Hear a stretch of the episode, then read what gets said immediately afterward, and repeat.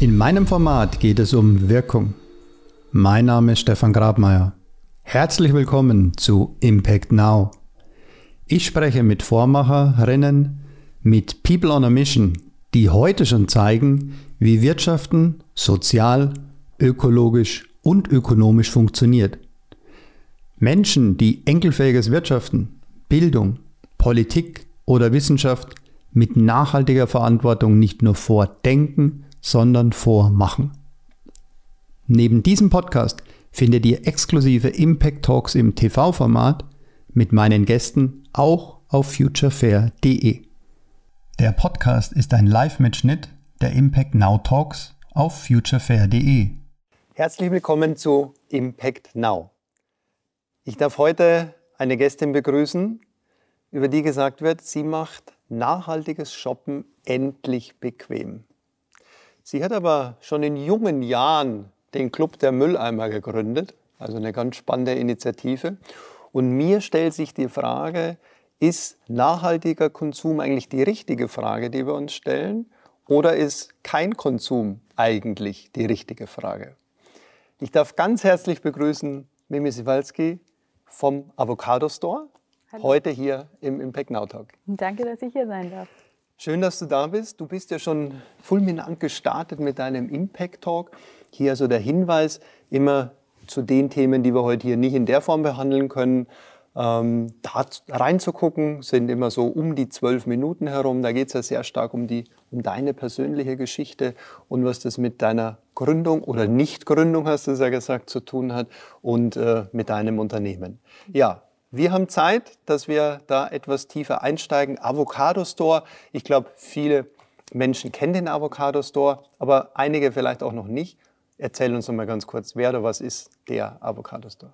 Ich glaube tatsächlich, dass viele ihn nicht kennen, mhm. ähm, weil ich oft gefragt werde, ob wir Avocados verkaufen. Äh, deswegen vielleicht die Info, äh, wir verkaufen okay. na, alles außer Avocados. Also wir sind ein, On ein Online-Marktplatz für nachhaltige Produkte. Das heißt, nicht wir sind ein Shop, sondern ähm, Labels und Designer und Ladengeschäfte verkaufen über uns ihre nachhaltigen Produkte. Mhm. Und alles, was bei uns verkauft wird, muss mindestens einen von zehn unserer Nachhaltigkeitskriterien entsprechen. Okay. Ähm, wie kam es dann zu dem Namen Avocado Store? Also ist der Claim, wir verkaufen alles außer Avocado, ist er ja gar nicht, oder?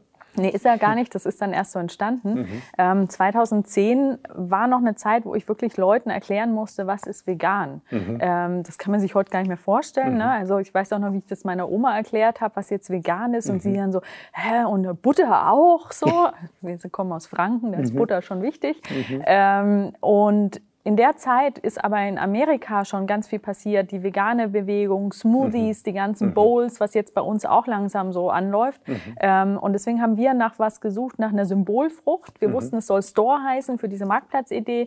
Und wir haben nach einer sympathischen Frucht gesucht, die äh, möglichst irgendwie auch grün ist. Mhm. Ähm, und die Avocado hat einfach einen harten Kern, ist innen und außen grün. Es ist irgendwie eine sympathische Frucht. Und haben das dann Avocado Store genannt, weil mhm. irgendwie Avocado klingt auch schön und mhm. Avocado Store. Dann dachten wir, ja, das, das hat was.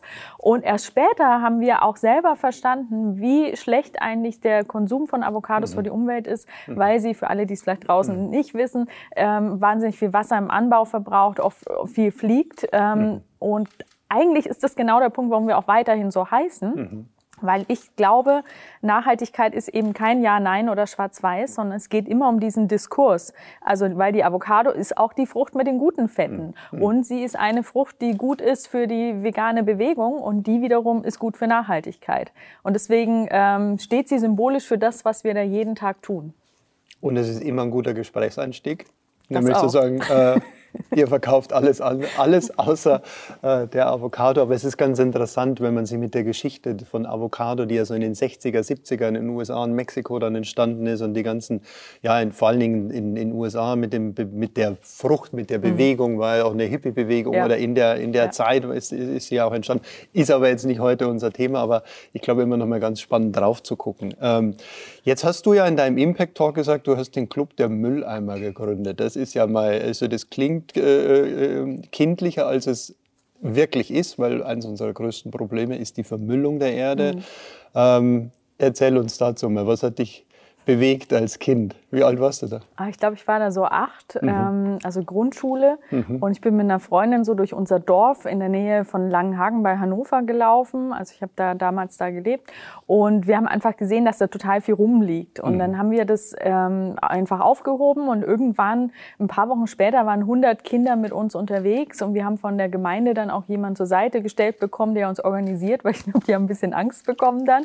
Und hatten so eine große Karte, wo wir dann immer mit Stecknadeln abgeklebt haben, wo wir waren, wo wir nicht waren. Und dann haben wir mal Giftmüll gefunden. Also letztendlich haben wir irgendwann einen Preis von der Stadt Hannover bekommen und durften dann auch zu Greenpeace fahren und mhm. zu einer Kläranlage ähm, und haben ganz viel auch über Umweltschutz gelernt. Und ich glaube, das hat mich doch arg geprägt. Mhm. mhm. Und es kam alles eigentlich aus diesem Impuls raus, da ist was und ich kann was tun. Mhm. Also ähm, ich glaube, dass ich persönlich auch viel vom Naturschutz komme. Mein Opa mhm. war Jäger, ich war mhm. viel im Wald früher und habe da auch immer so das Gefühl gehabt, äh, ich möchte so ein, so ein kleiner Heinz Siemann sein. Ich möchte die Natur schützen. Mhm. Was du ja dann, also dort schon in, in deiner Kindheit getan hast, und 2010 ja ins Geschäftliche mit übernommen hast. Ja? ja. Jetzt hast du netterweise ja formuliert auf die Frage, bist du Gründerin? Ja und nein. Mhm. Also wie wird man Ja und Nein Gründerin? Äh, wie ist die Geschichte dazu?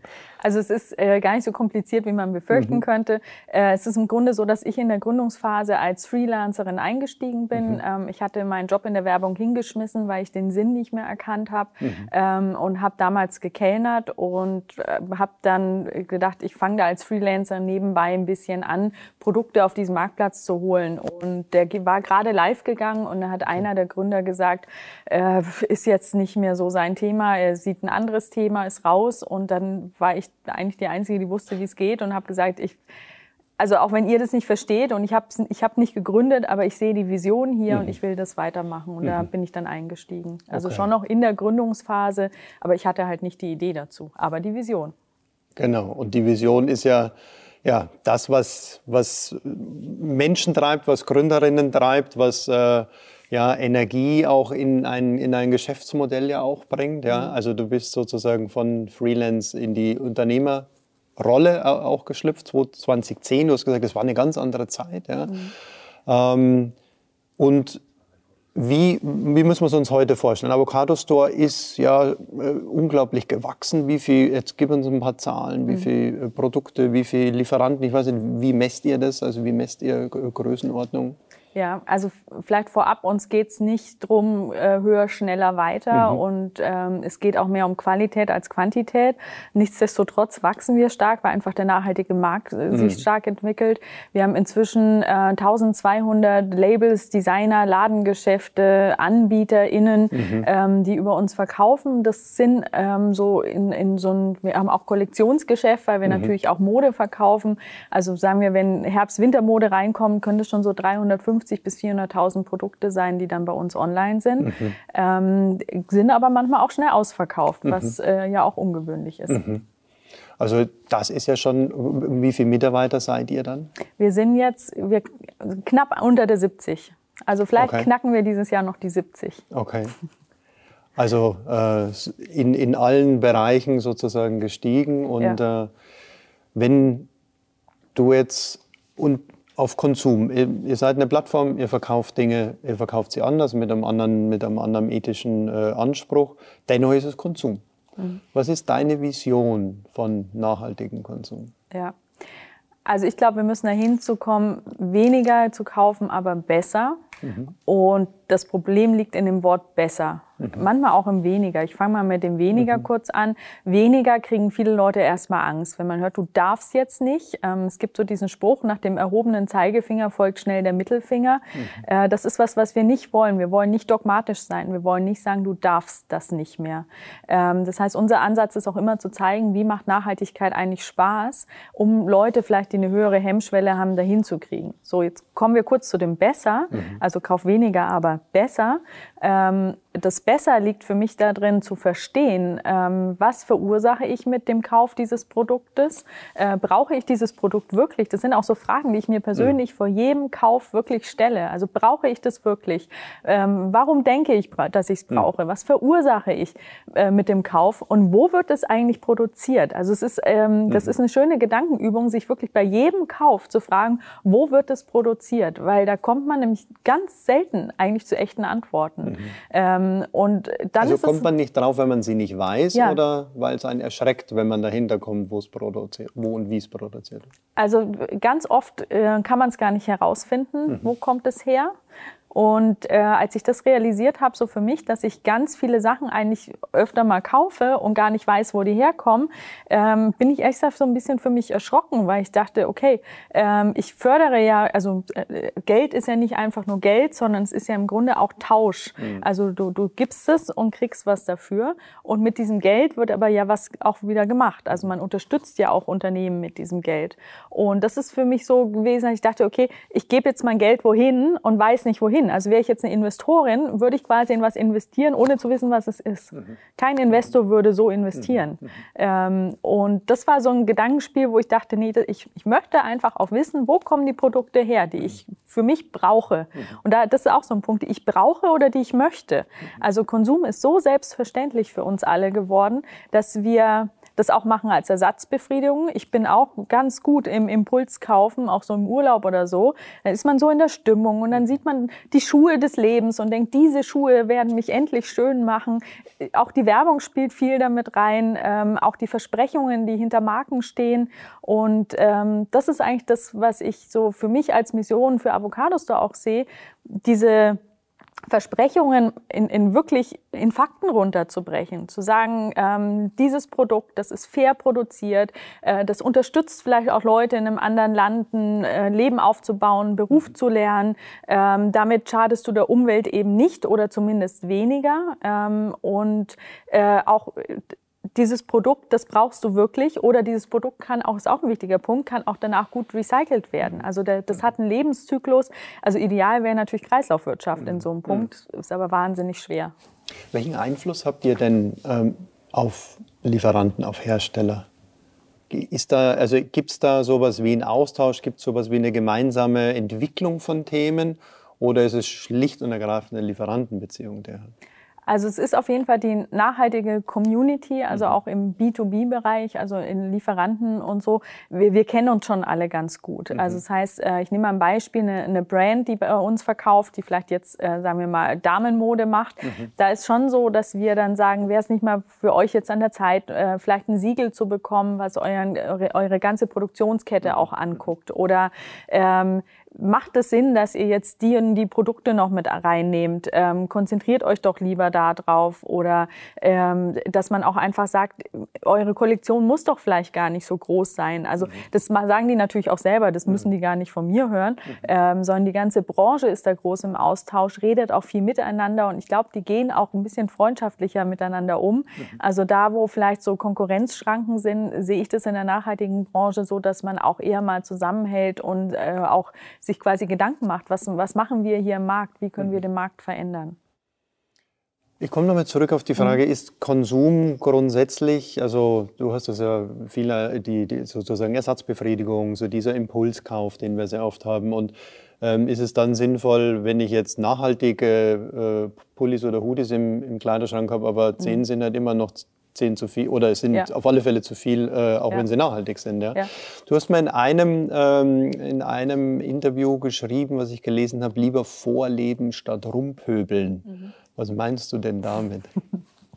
ähm, ich weiß nicht mehr, in welchem Zusammenhang ich das gesagt habe, aber ich kann es mir. Aber du hast es gesagt. Ja, aber ich habe es gesagt, also es klingt nach mhm. mir. Ähm, also ich glaube ja, dass man, ähm, es ist ein bisschen das mit dem dogmatischen Zeigefinger. Also wenn man immer sagt, du darfst es nicht oder ähm, es ist sehr einfach zu sagen, man darf jetzt nicht mehr fliegen. Das ist total einfach zu sagen. Und es ist auch total einfach, andere Menschen zu verurteilen für das, was sie vielleicht tun, was nicht gut für die Umwelt ist. Und ich bin aber lieber dafür zu sagen, ähm, nee, es gibt die Alternativen und mhm. das vorzuleben. Mhm. Also das, ich kann das konkret mit diesem Beispiel mhm. auch machen. Ähm, ich fahre total gerne nach Italien in Urlaub ähm, Und das ist ein Ziel, das kann man wunderbar aus Deutschland aus mit einem Nachtzug äh, mhm. erreichen. Mhm. Also ähm, erzähle ich darüber, ich rede darüber. Ich mache kleine Videos, äh, ich zeige das auf Instagram, wie ich in diesem Nachtzug war, dass es toll war, dass irgendwie der Weg schon Teil der Reise war, dass es mega romantisch auch sein kann. Ne? Ich war da mit meinem Freund in dem mhm. Nachtzug und der Schaffner war noch nett und so weiter. Also mhm. das heißt, ich versuche zu inspirieren und mhm. dadurch auch ähm, Leute in den Prozess zu bringen weil ich auch glaube, dass Nachhaltigkeit sehr individuell sein kann. Ähm, vielleicht ist das Mobilitätsthema für einen schon irgendwie so ein No-Go. Mhm. Äh, und da käme man weiter, wenn man über einen Eco-Sneaker sprechen mhm. würde. Mhm. Ähm, und ich glaube auch, dass äh, Nachhaltigkeit ein Prozess ist. Das heißt, äh, man fängt vielleicht jetzt mit dem Eco-Sneaker an und dann überlegt man sich, was habe ich denn sonst noch im Schrank? Mhm. Und je mehr man weiß, desto mhm. weniger geht man diesen Prozess zurück. Also ich, mhm. ich glaube wirklich ganz fest daran, dass man mit ganz verschiedenen Produkten, die Spaß machen, Leute inspirieren kann, sich auf diesen Weg in diesen Prozess auch zu gehen.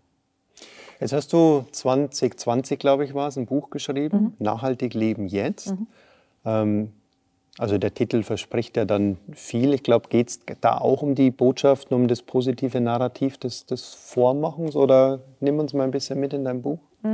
Mhm. Also einmal war mir total wichtig das Jetzt, ähm, weil als ich den Club der Mülleimer äh, gegründet habe, das war ja so über 30 Jahre her, mhm. ich habe ja, ich hab ja schon gesagt, wie alt ich bin, also ich mhm. bin 41, das geht alles so langsam und deswegen mhm. auch dieses Jetzt, weil wir brauchen mhm. jetzt diese Veränderung und äh, ja, äh, ein nachhaltiger Kaffeebecher, Mehrwegbecher wird die Welt nicht verändern, aber es ist ein erster Schritt zu einer Verhaltensänderung mhm. und das ist eigentlich das, was ich mit diesem Buch erreichen wollte, ähm, Hintergründe erklären, ähm, und, und Fakten zu zeigen und dann eben neue Gewohnheiten zu etablieren. Das mhm. ist eigentlich das, worum es im Buch geht. Und so ganz einfache Infos mitzugeben und dann eben auch Tipps, die daraus folgen. Also wenn man zum Beispiel weiß, was in Kosmetik drin ist, ähm, dann äh, ist es relativ einfach, wenn man weiß, worauf muss ich denn gucken hinten drauf. Mhm. Dann kann man als ersten Schritt vielleicht auch mal ähm, Duschgel kaufen, was kein Mikroplastik hat und mhm. vielleicht im zweiten Schritt, äh, Schritt dann die feste Seife wieder nehmen. Mhm. Und das ist mein Ziel mit dem Buch, die Leute zu inspirieren, diese ersten Schritte zu gehen, ohne dass sie diesen Schmerz des Verzichts spüren. Äh, und dann kommt der Rest von alleine. Da bin ich echt überzeugt von. Mhm. Also ich glaube auch, dass dieses, dieses positive Narrativ, ja, ähm, ganz interessant, wir haben in einem ähm, Impact Now Talk, vielleicht auch Impact Now, also äh, ich, dieses Now steht ja auch ganz bewusst äh, dafür, ja. dass wir jetzt äh, mit Vormacher, mhm. Macherinnen sprechen. Vordenker haben wir genügend, ja, weil wir brauchen genau die Menschen, so wie du, die schon seit langem auf der Reise sind, ja, die sich aufgemacht haben, äh, das Unternehmerische mit dem Nachhaltigen, mit dem Enkelfähigen mhm. äh, miteinander, miteinander zu verbinden. Ich glaube, das ist ganz, ganz wichtig. Und dieses durch dieses Vorzeigen und sagen, hey, so machen wir oder so funktioniert es und es funktioniert ja. gut so, ja, ähm, dass das auch eine Möglichkeit sein kann, für andere hinzugucken und zu sagen, lass uns doch mal schauen, ja, weil ja. wenn es dort funktioniert, kann es hier genauso funktionieren. Also ich bin auch ein echter Fan davon, die Dinge mhm. vorzuzeigen. Du hast das mit Vorleben statt rumpöbeln, äh, also wunderbar beschrieben, sehr prägnant auf den Punkt gebracht. Ja. Gibt es denn für dich Vorbilder, wo du hinguckst und sagst, das ist äh, ein Unternehmer, eine Unternehmerin, ähm, da richte ich mich, das, da gucke ich drauf? Also es, äh, im Grunde ist es jeder Unternehmer, jede Unternehmerin, die irgendwie einen Job hinschmeißt und vielleicht auf ein sicheres Gehalt verzichtet und sagt, ich mache jetzt ein Produkt, ähm, was äh, Systemwandel auch begünstigen kann. Mhm. Ich möchte die Welt verändern. Also da habe ich ganz viele Vorbilder. Mhm. Es wäre jetzt gemein, einen oder eine zu mhm. nennen. Mhm. Ähm, ich finde aber auch große Vorbilder sind, sind Menschen, die ähm, vielleicht auch wirklich noch auf, auf, was verzichtet haben und darüber gesprochen haben, warum sie das tun, Aufmerksamkeit zu kriegen. Mhm. Ähm, und ja, da möchte ich jetzt eigentlich auch keine Namen mhm. nennen, aber ich finde es ähm, wahnsinnig spannend, wenn Leute wirklich sagen, es geht mir hier um die Sache mhm. und äh, ich persönlich nehme mich zurück und tue etwas für die Sache. Mhm. Ähm, das können Forscher sein, also jetzt nenne ich vielleicht doch mal einen Namen, mhm. äh, Jane Gooder, die mhm. ähm, mit, ihren, mit ihrer Forschung da auch total viel bewegt hat, ähm, aber auch einfach Menschen, die ähm, ja, auf Vorträgen und so weiter unterwegs sind. Also mhm. ich möchte wirklich nicht einen mhm. rausgreifen. Ich finde aber dieses persönlich, ja, sich auf eine Reise begeben und Sachen auszuprobieren, das ähm, finde ich sehr spannend. Du hast auch einmal gesagt, du magst es, holprige äh, äh Steine, also äh, nee, Steine, äh, jetzt muss ich ganz kurz gucken, du magst holprige Wege, genau, hast du einmal gesagt, nicht? Also die Steine aus dem, aus dem, aus dem Weg räumen, ne? du magst es, holprige Wege zu gehen.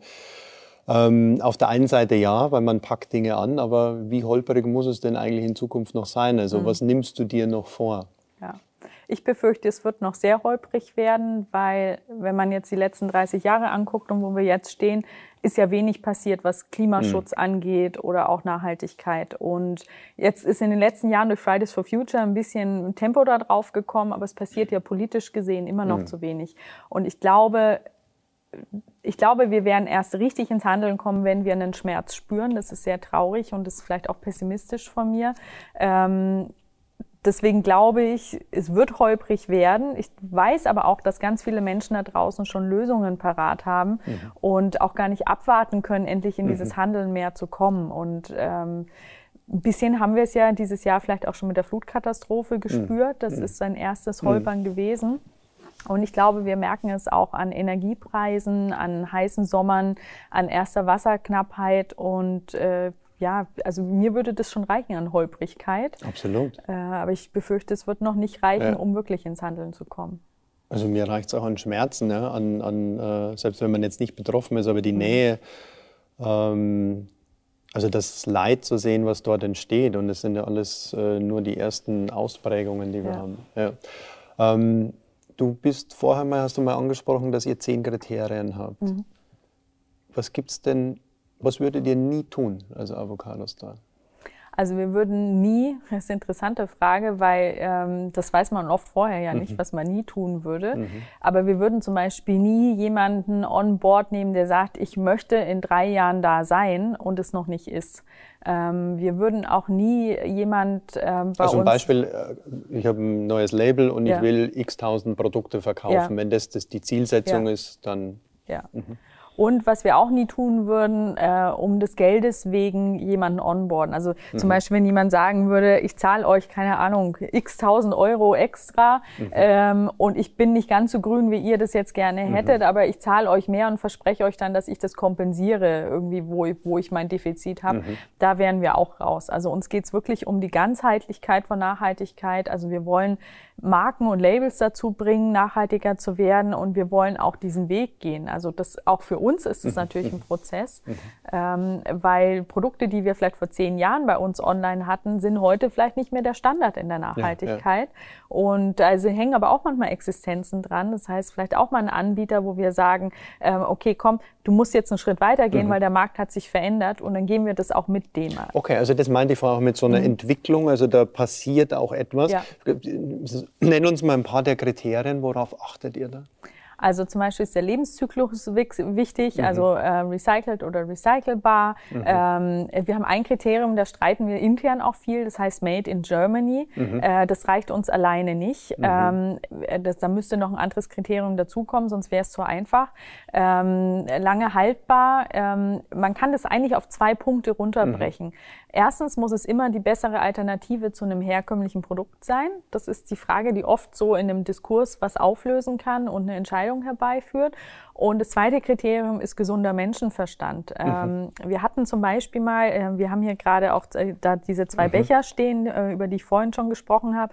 Wir hatten mal einen Anbieter, der hatte einen Mehrweg-to-go-Becher aus Bioplastik gemacht mhm. und dieser hatte noch in, der, in dem Deckel oben eine Vorrichtung für eine Kapsel, also beides auch wieder aus Bioplastik mhm. und in der Kapsel war dann äh, biozertifizierter Biotee. Mhm. Äh, Tee. Genau, mhm. genau. Und da haben wir gesagt, nein, wir borden dieses Produkt nicht an ähm, mhm. oder wir nehmen es nicht auf. Englisch ist, mag ich eigentlich nicht so gern. Also wir ähm, nehmen dieses Produkt nicht bei uns auf, obwohl es mehrere Kriterien erfüllt. Also mhm. ähm, Rohstoffe aus Bioanbau oder ähm, äh, es ist lange haltbar und es ist ein Mehrwegprodukt, aber es ist für uns eben nicht die bessere Alternative. Welcher Mensch braucht ja. dieses Produkt? Und mhm. das war eben auch was, wo wir gesagt haben, okay, das elfte Kriterium, der gesunde Menschenverstand, hat halt hier jetzt entschieden. Das heißt aber, wenn ich es richtig verstehe, ihr seid in einem intensiven Austausch ja. mit euren äh, Lieferanten und mit euren ja. Partnern. Also ich kann nicht einfach online was einstellen ja, und es läuft irgendwie automatisiert durch, sondern ihr ja. guckt da wirklich drauf und geht vielleicht noch in den Diskurs sogar. Ja, also wichtiger Punkt ist auch, wir sind kein Ökotest oder Stiftung Warentest. Wir mhm. testen nicht die Produkte. Wir können auch keine Garantie geben. Das mhm. können wir nicht leisten. Ähm, unsere Mission ist es, Transparenz zu zeigen, also am Produkt darüber zu reden, welche Kriterien erfüllt sind und wieso. Also da ist auch nicht einfach nur irgendwie so ein grünes Blatt dran geklatscht, mhm. wie man es vielleicht woanders manchmal sieht, sondern da steht auch Text dazu. Warum wir, also das füllt auch okay. der Anbieter selber aus. Also mhm. der muss auch Verantwortung übernehmen. Der muss auch unterschreiben, dass er da keinen Mist erzählt mhm. äh, und muss sich selber selber auch Gedanken machen. Das ist auch ein wichtiger Schritt. Erstmal die Selbstreflexion und schreibt dann rein, warum das nachhaltig ist. Mhm. Und weil uns das nicht reicht an Transparenz, kann jeder, der bei uns auf die Seite geht, am Produkt auch Fragen stellen und auch kritisieren und Feedback geben okay. und sagen, ja, da habe ich aber, als ich neulich im Urlaub war, was Nachhaltigeres gesehen. Zum mhm. Beispiel ist einmal mhm. passiert. Mhm. Und dann haben wir da recherchiert. Also wir sind dazu da, Orientierung zu geben. Wir möchten aber auch, dass jeder, der bei uns einkauft, selber Verantwortung für seinen Kauf übernimmt und selber entscheidet, was er da macht und was er nicht macht. Okay, also das heißt, es ist auch, ähm, genau, es ist eine enge, ein enger Diskurs oder Dialog, den ja. ihr letztendlich auch führt. Gibt es sowas wie, ich sage jetzt mal Kundenforen, dass ihr zum Beispiel Kunden noch näher ranbringt an Entwicklungen oder Innovationen oder so für die Hersteller? Also wir haben wahnsinnig tolle Kunden und Kundinnen, die uns sehr, sehr viele E-Mails schreiben okay. und Feedback geben. Das äh, machen wir auch manchmal, dass wir eine Frage ähm, per Newsletter rausschicken. Mhm. Also wir haben so einen wöchentlichen Newsletter. Und das auch mal, dass wir fragen, findet ihr, wir sollten mehr in diese oder in jene Richtung gehen? Und dann kriegen wir da auch immer sehr viel Feedback. Also das funktioniert wunderbar. Schön finde ich den Diskurs, wenn es auf diese individuelle Sicht von Nachhaltigkeit geht. Also äh, wenn ich darf, bringe ich mhm. kurz ein Beispiel. Ähm, wir haben Ledersachen bei uns. Ein mhm. Kriterium ist auch vegan. Mhm. Ähm, also ähm, veganes Leder dann, oder? Ähm, genau, wir haben echtes Leder, also mhm. wirklich äh, aus, ich sage es jetzt mal so hart, wie es ist, mhm. toten Tier. Mhm. Ähm, und wir haben aber auch veganes Leder. Mhm. Und dann gibt's natürlich Leute, die uns sagen, ihr wollt doch nachhaltig sein, wieso habt ihr echte Lederprodukte? Und genau andersrum haben wir aber auch Leute, die sagen, äh, ihr habt da so Taschen aus veganem Leder, wusstet ihr eigentlich, dass die Oberbeschichtung PVC enthält? So, und das ist ähm, genau dieser Punkt, wo ich sage, da muss jeder für sich selbst Verantwortung übernehmen, mhm. weil wir können nur das aufzeigen. Entscheiden muss es jeder für sich mhm. selbst. Mhm. Und mhm. für jemanden, der vegan lebt, ist es überhaupt keine Option, eine Ledertasche zu nehmen. Ja. Aber für jemanden, der vielleicht woanders nachhaltig ist, aber in diesem Ernährungsding noch nicht oder auch das Thema vegan einfach nicht so relevant sieht, ist eine Ledertasche eine nachhaltige Alternative, weil sie sehr lange hält. Mhm. Ähm, und äh, bei uns ist auch nicht einfach nur Leder, sondern es muss auch dann vegetabil stabil gegerbtes Leder zum mhm. Beispiel mhm. sein.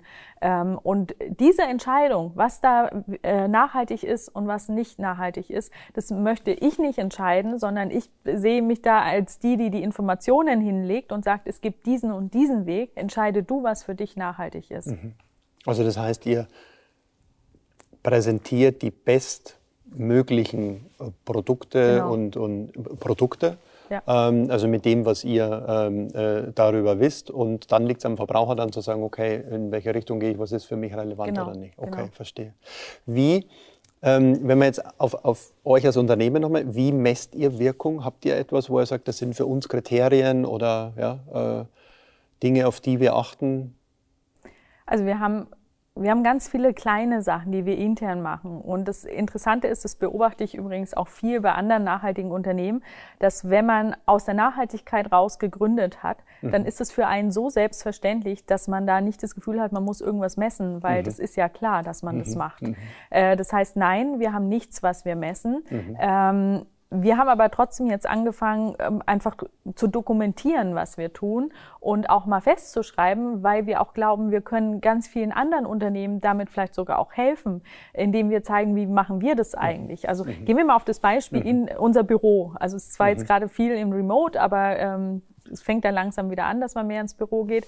Ähm, ich habe auch in meinem Buch einfach mal reingeschrieben, was kann man als Unternehmen tun, was kann man als Arbeitnehmer tun, was kann ich als einzelne Person vielleicht auch in meinem Team tun zum Thema Nachhaltigkeit. Das heißt, wir mhm. schreiben mhm. das auf und wir gucken uns immer wieder an, was können wir noch tun, was können mhm. wir anders tun. Das geht von Ökostrom, das geht bis hin zu, wir haben uns committed als Team, bei uns gibt es kein Mineralwasser mehr, wir trinken nur Leitungswasser. Jeder neue Kollege und Kollegin kriegt, kriegt, äh, kriegt als Geschenk so eine Flasche, die er oder sie nutzen kann. Äh, aber es sind auch so Sachen, ähm, brauchen wir eigentlich, es ist so typisch Büro, man hat einen Papiermülleimer und einen anderen Mülleimer. Braucht dieser andere Mülleimer wirklich eine Plastiktüte da drin? Also so banale Sachen auch.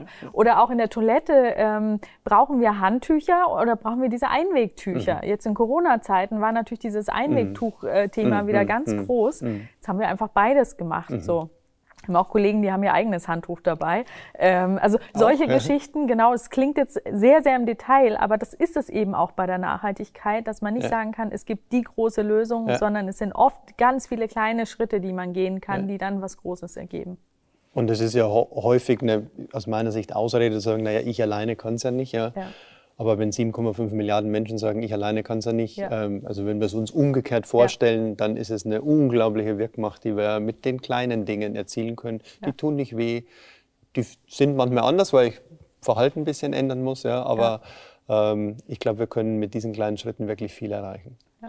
Mimi, wenn wir uns wiedersehen, in, sagen wir, zwölf Monaten, ein bisschen nach vorne geblickt, ja, was willst du dann erreicht haben?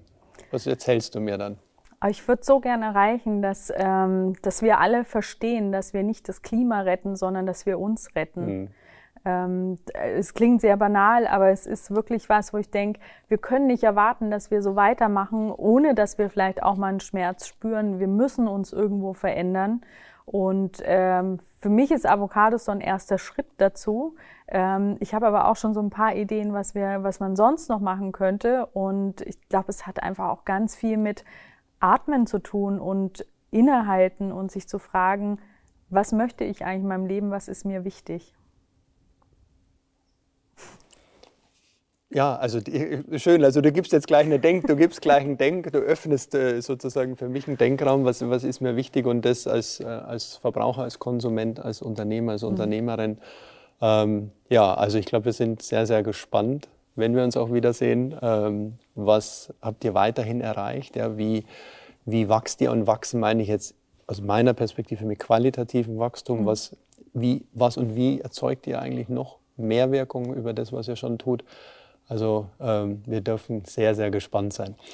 Ich glaube, wir haben viele Themen, die wir noch weiter besprechen können. Was wir nicht mehr haben, ist Zeit. Ähm, und würde jetzt gerne zum Schluss äh, mit einem Satz abrunden. Das heißt, ich starte den Satz und bitte dich, diesen mhm. zu vervollständigen. Mein Impact für eine bessere Welt ist. Weiter über Nachhaltigkeit zu reden und die Konsequenzen, die mein Handeln hat. Mhm. Also diese Vorbildrolle, die du auch einnimmst, mhm. also vorleben statt rumpöbeln, äh, auch weiter, weiter zu treiben. Mimi, vielen, vielen Dank. Danke für deine Einblicke, für deine ja, Inspirationen. Ähm, Wer es vielleicht, wem es aufgefallen ist, es stehen hier zwei Kaffeebecher, was es damit auf sich hat, das hat die Mimi in ihrem Impact Talk erklärt. Also hier nochmal der Hinweis, gerne dort nochmal reingucken, dann löst sich dieses Geheimnis, warum diese Kaffeebecher hier stehen. Wir sagen herzlichen Dank, dass ihr dabei wart. Eine gute Zeit. Bis ganz bald.